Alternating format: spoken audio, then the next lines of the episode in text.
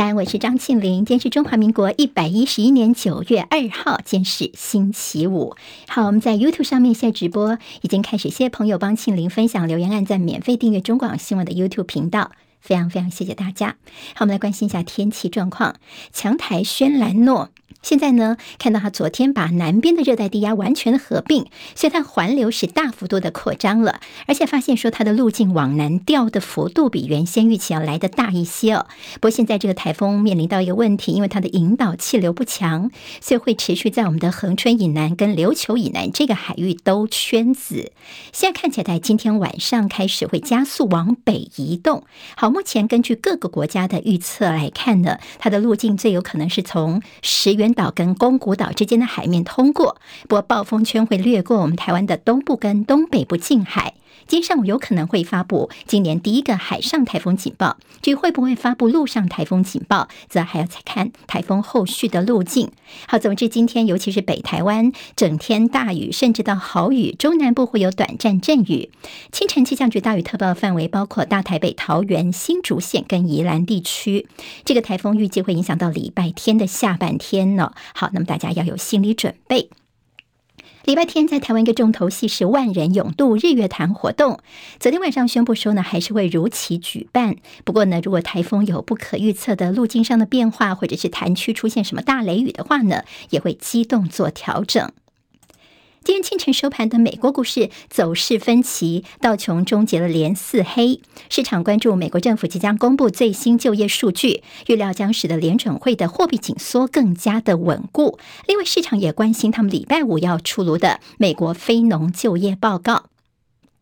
好，那么在道琼方面是上涨一百四十五点，收在三万一千六百五十六点。科技股纳斯达克指数跌了三十一点，收在一万一千七百八十五点。史坦普五百指数涨十一点，收三千九百六十六点。费城半导体跌五十一点，收在两千六百二十五点。好，看到在美中晶片大战当中的 NVIDIA 呢，他们的股价竟是下跌了百分之七点六七。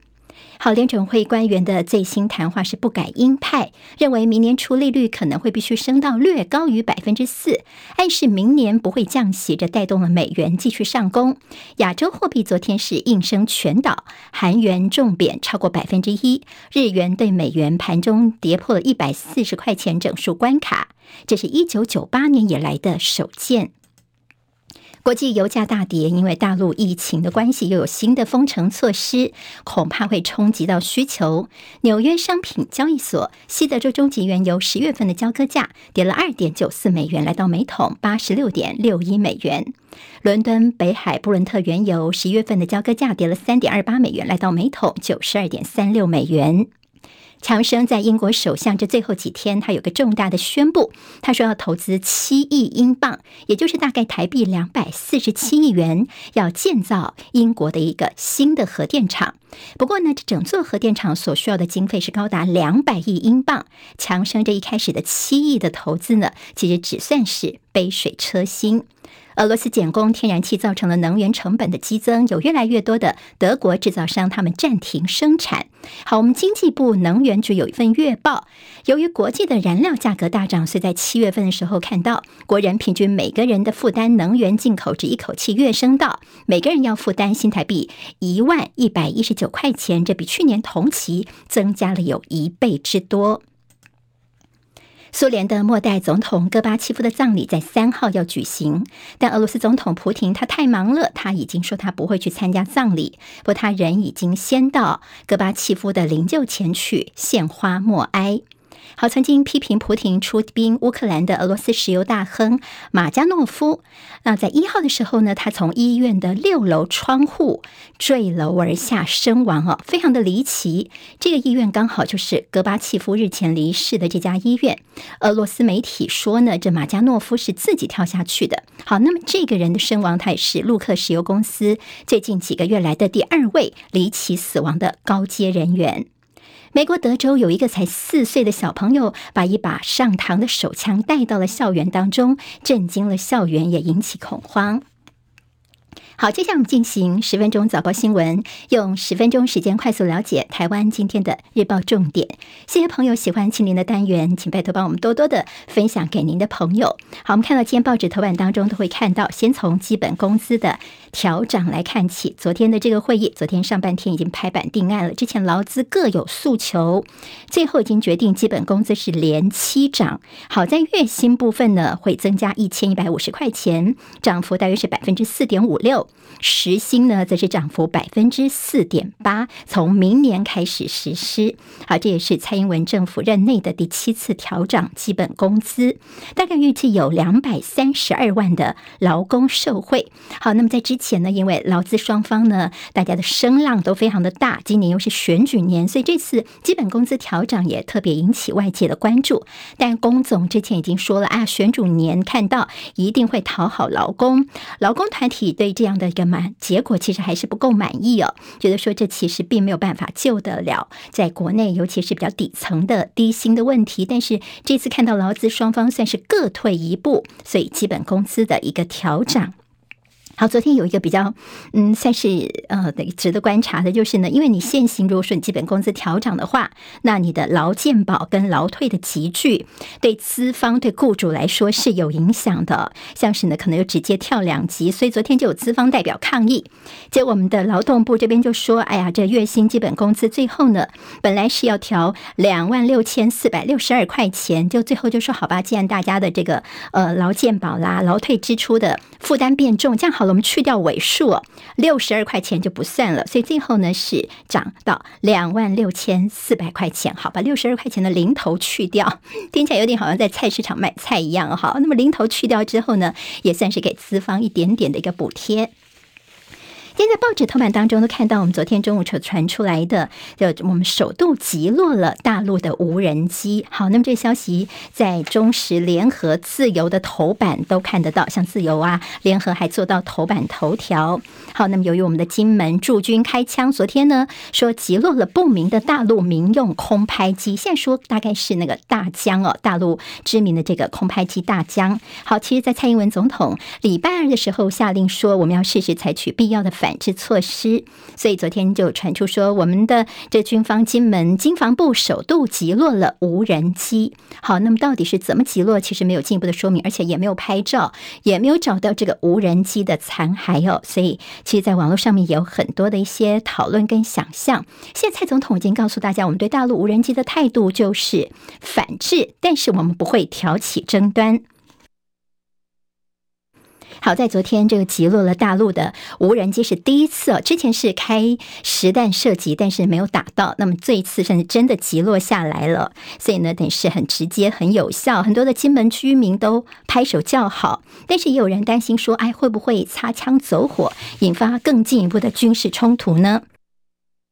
好，大陆的国台办发言人朱凤莲昨天回应说，民进党当局企图借机来炒作、制造紧张气氛，升高两岸的对立对抗，极其荒唐可笑。而大陆外交部发言人汪文斌则说，台湾当局渲染紧张，这是毫无意义的。我们曾看到了，在民进党这边哦，他们也很多的梗图出来了，马上说，哎，我们击落了大陆的无人机，甚至民进党立委也纷纷在脸书上面呢发了梗图，告诉大家说。该击落就击落，没有灰色地带。好，那么现在呢，这是看起来声量非常的大，也底气十足。好，今天看到在这个联合报的内页，其实有整个全版的报道，告诉大家说，你到底是怎么把它击落下来的？真的用实弹好吗？还是说呢，用干扰枪会比你开火要来得好？还有，你可能会看到有一个字眼叫做“打鸟队”。好，那么打鸟队是不是有被派驻到我们的离岛呢？那么在国军方面，联合报说没有证实。那么中国时报今天在内页则说有哦，因为军方呢，他们秘密的调了飞管部队进驻到离。岛这个飞管部队呢，就是大家口中的打鸟队。好，那么这样呢，其实就是秘密的派到这边的无人机有带干扰枪过去，连人带装备呢，现在已经进驻到了我们金马这边离岛了，包括空军、宪兵跟陆军都有，但是人数不多，大概就是数十人左右。好，现在看起来大陆的无人机多半是距离离岛大概两百公尺飞过来呢，就马上就折返回去了。不过你如果要开信号枪，先去示警，到你去开枪驱离哦，真的大概时间只有短短的一分钟左右，好，非常的紧凑。怎么样能够马上的反制呢？我们这所谓的打鸟队呢，那么对于空拍机其实是非常有效的，他们能够利用干扰枪，实际而且保证是打得到。好，其实呢，在警方呢，像我们有一些什么大型活动啊。啊，总统大选啊，跨年晚会等等这样的干扰枪哦，也在无人机方面已经是建功很多次了。好，在军方呢，我们在大陆无人机不断的骚扰之后呢，现在也终于是有了反制的动作了。自由时报今天在头版，我们会看到这是联电的创办人曹兴诚哦。好，曹兴诚昨天开了一个国际记者会，我们给直播朋友看一下。好，他大秀的是他又拿回了中华民国的身份证了。他说已经放弃了新加坡国籍了。不过今天除了自由时报把他头版图片跟内页大作之外呢，其他这两个报纸中时跟联合呢，联合我是一个字都没看到。中时呢表示，这曹兴诚昨天呛中天的记者，那么在中时方面的一个严正的声明跟看。抗议。自由时报间在内告诉大家说，曹新成昨天哦开这个记者会，他说他要投入十亿元，两个部分，两个计划，其中呢，在六亿元的部分呢，要在呃三年内要训练出三百万名的要积极协助区域防卫的黑熊勇士。好，那么另外呢，四亿元就是要训练出三十万名的平民神射手，名字叫做。宝箱神射就是呢，我们反入侵实弹射击手的一个专案训练。好，那么这个钱呢，加上这样的员额出来之后呢，大家帮他算一算。网络上面和网友说啊，那算起来等于说一个神射手，你花两百块钱去训练一个人，那么像是你这个黑熊勇士呢，算起来一个人的训练经费是一千多块钱台币哦。好，那么这个金额大家也觉得说好像有一点点不太可能可以达到你要的一个目标哦。那么今天在曹新城是在今自由时报的一个报道，而在中国时报今天内页则提到说，其实昨天哦，曹新城对中时，尤其他们的中天的记者相当的不客气。好，那么这个不客气。期的一个场景呢，主要是因为昨天呢，在这个记者会上面，其实中天的记者呢就问他说：“现在两岸的这个紧张啊，是不是你觉得说是因为蔡英文政府的关系啦？”那么其实曹新成一问说：“哎，你哪一个媒体哦？”那听说是中天之后，他马上就说：“哎呀，这个媒体哦，这个是。”匪台呀、啊、匪报啊，甚至说啊，你还在这个这个媒体，真的是呃，应该早应该离开啦。等于说有点是呃污蔑这个呃记者的一个情况。那么昨天其实有其他的媒体呢也跳出来帮忙讲话，说难道你不给问问题吗？难道是一言堂吗？好，那么在这个中时今天的内页呢，其实他们有一个小小的板块哦，就告诉大家说，现在呢，他们昨天刚好是记者节，所以你曹兴成这样的一个做法，他们相当的呃看不下去，所以接下来他们会采取。相关的，也许是法律途径来还我们记者的公道。好，这是在曹新成昨天的一个后续效应。